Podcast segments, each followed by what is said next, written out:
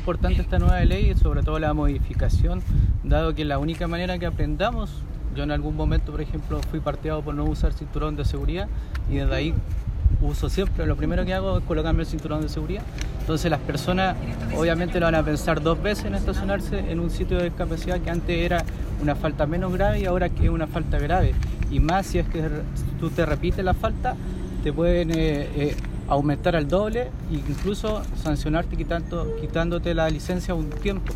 Así que es muy importante para nosotros que se haya hecho esta modificación a la ley.